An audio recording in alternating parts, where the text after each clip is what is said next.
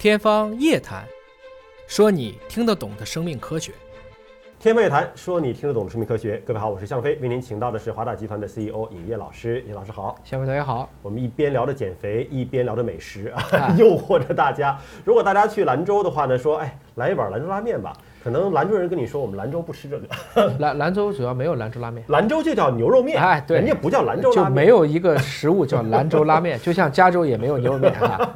但是在西北有一种特殊的美食叫浆水面，对我不知道朋友们吃过没有啊？嗯我去西北的时候吃过，啊我还挺喜欢那个味道的。啊，但有些人不接受啊，有些人感觉像喝北京豆汁儿一样，说有一种哎怪味儿。是啊，但我喝的是一种清爽的那种感觉。嗯那么现在就是我们兰州的科学家，来自于兰州大学生命科学院的李祥海教授领衔。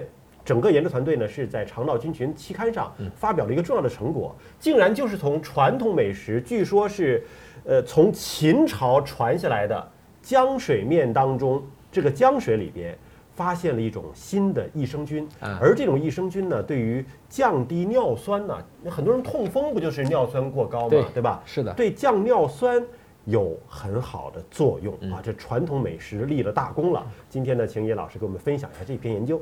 其实非常多的民族如果有悠久的饮食习惯的话，大家都会发展出自己的发酵食品，像这个西欧、北欧喜欢吃奶酪，嗯，像这个朝鲜族会做自己的泡菜，日本有自己的纳豆啊，大家都会做这样的一些发酵食品东北我们的酸菜，啊，酸菜啊，包括其实这个豆汁儿啊嗯等等，它里面都都或多或少用到了发酵啊。这个发酵其实是最基本、最古老的利用微生物嗯来去改造我们食材的一个方式。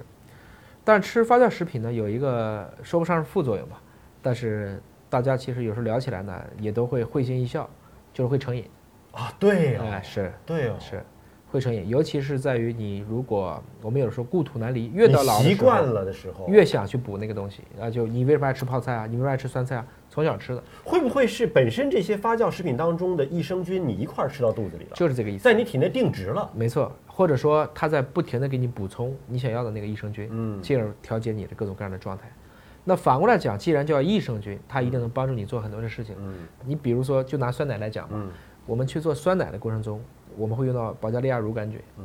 我们也还会用到一些其他的类似的菌群的配合，嗯。有非常多的这些菌群本来就产生在一些你根本就想不到的地方，嗯。比如说来自于女性的产道，嗯。比如说还有一种菌是来自于女性的乳腺嗯。等等，这些都可能在我们想不到的这些地方，哎，这个菌竟然对你有一个很好的一个保护，只能是说在不同的地方发现的，哎就人家本来就在那儿。本来就在那儿。你比如说，其实每个人都经过妈妈产道才出来的，嗯如果没有剖腹产之前，对吧？所以在产道当中的这些菌跟人之间一定是一个互利的关系，不然我不会让你在那儿。嗯从这个意义上讲呢，我们如果向这些古老的发酵食品去问他们，你到底为什么坚持到今天，嗯，经久不衰？这里面一定有微生物学的证据。这是传承了上千年的江水，对，发现的这种益生菌名字都已经找到了啊，呃，叫做 JL 三发酵乳杆菌哎，的，这是他就自己自己命的名，啊自己命名了自己命名。对，我觉得也只有兰州的科学家会从兰州美食当中去寻找这样的一种益生菌吧。没错啊啊，或者说今天工具到了，我可以去肆意的，嗯，因为成本低了嘛，我就可以把我以前很多想做的事情拿来都一个个给检查出来，然后如果能分离出来这些好的可以用于产业转化的菌呢，这不也挺好嘛？就可以完成我从科研到产业的这样的一个闭环。所以，我们说在科学研究上呢，中国人有自己的优势，就是哎我们有传承几千年的一个历史文化，包括我们的美食。对，那从这个里边，恐怕很多的研究，西方的科学家们不会去研究的，他都不知道这个东西，是对吧？是这样子啊你江水这个东西，你说你找个欧美人，他知道这是什么东西吗？是。那么只有东方的中国的科学家会从这里边去做一些新的发现，对而这个新的发现呢，对于现在可以说越来越年轻化，又没有什么特别好的治疗方式的痛风，有了新的治疗的希望。对，我们还是从两个角度去思考啊，就是看这个文章的时候，第一个呢是在于我们先说什么是痛风，嗯，就是嘌呤代谢的产物是尿酸，尿酸高了，尿酸如果可以再降解一步到尿素，嗯这就出去了。嗯但是如果尿酸不能到尿素会怎么样呢？那怎么样呢？循环不好的地方它就会结晶，哦啊这些结晶你排泄不掉，就在关节结晶了。就在一些循环不好的地方，嗯比如说我们特别怕的就是脚部对，啊，这个踝部这些东西如果结晶了，都在关节，它特别痛啊。你可以想象，相当于结石了嘛，像有有针在扎一样，，哎就是这个样子啊。啊。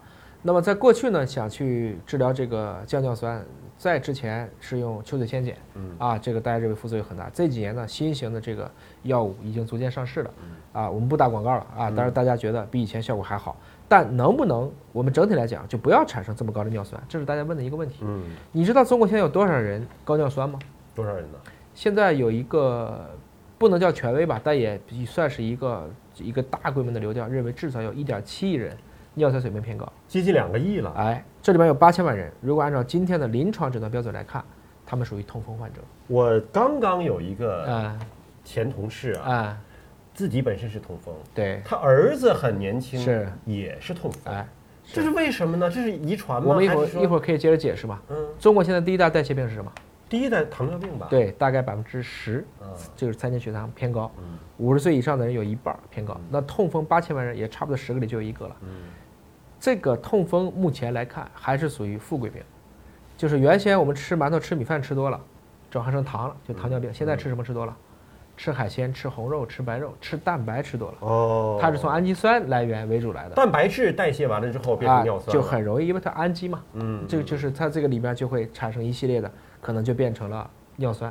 那这个尿酸当然更重要的来源，我们直接做你是嘌呤，那就是核酸里面很多呀。你知道的腺嘌呤、鸟嘌呤不就是咱们的 AT 吗？嗯对对，这些其实核酸里都是有的呀，因为每个细胞里也都有 DNA 嘛。所以吃海鲜的地方原来就是痛风的高发区。这个文章里特别指出，环渤海、珠三角、长三角，其实后来想想这也不用说，这三个地方吃海鲜吃的特别多。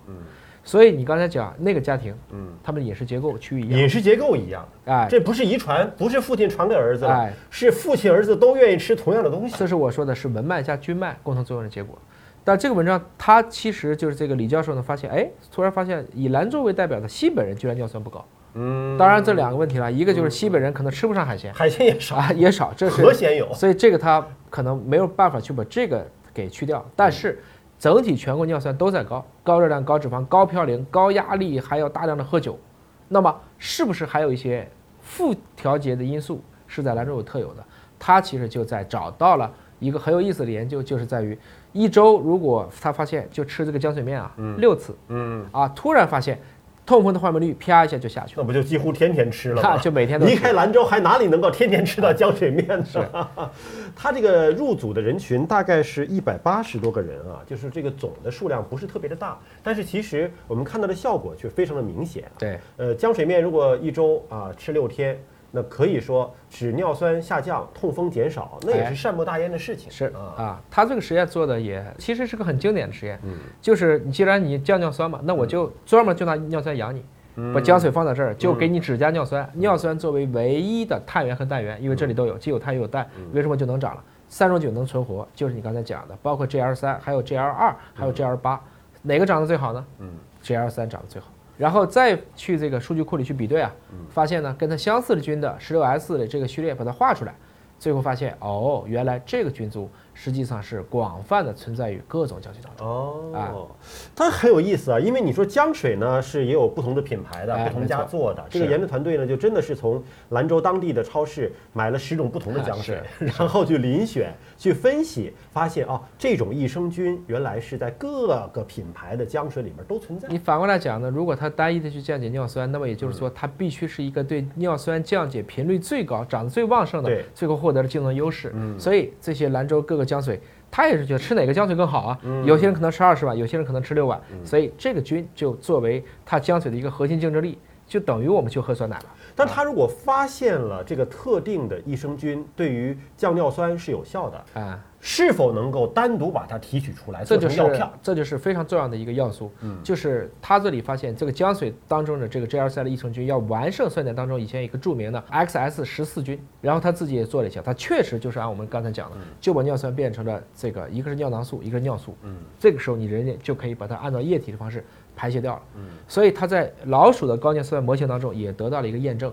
那下一步其实就是可以把它做成益生菌，甚至如果可以添加到保健品名录或者是药名录里当中，嗯。实际上可以作为，比如说就放到酸奶里去。嗯。如果它是可以用乳酸菌一起养的，嗯。那其实将来可能有一种酸奶，实际上是可以来帮助降尿酸的酸奶。对，是这样子。当然，目前还没有产业化。对，可是这样的一个新的科学发现，对于所有被痛风所困扰又管不住嘴想吃海鲜的朋友们来讲，这是一个很大的好消息，哎。看到了未来的一个希望。还有一个事情呢，就是在于这个，我们今天呢也会，因为痛风人很多嘛，嗯，大家可能也不要盲目相信，可能有一些伪装成好像是中成药天然成分的一些保健品，嗯，其实它里面我们之前也遇到过，加了很多的泼尼松，那就是降尿酸的成分，嗯。就还是把西药和中药混在一起了，然后告诉你，哎，这是个中药。嗯。其实这种情况下，其实真的是有点儿都不能简单用不地道，有点谋财害命了，嗯没有必要这么做嘛。你是西药就说西药的事儿，明明就不是天然成分，就别说是天然成分的事情。所以，与其相信一个化学的制剂呢，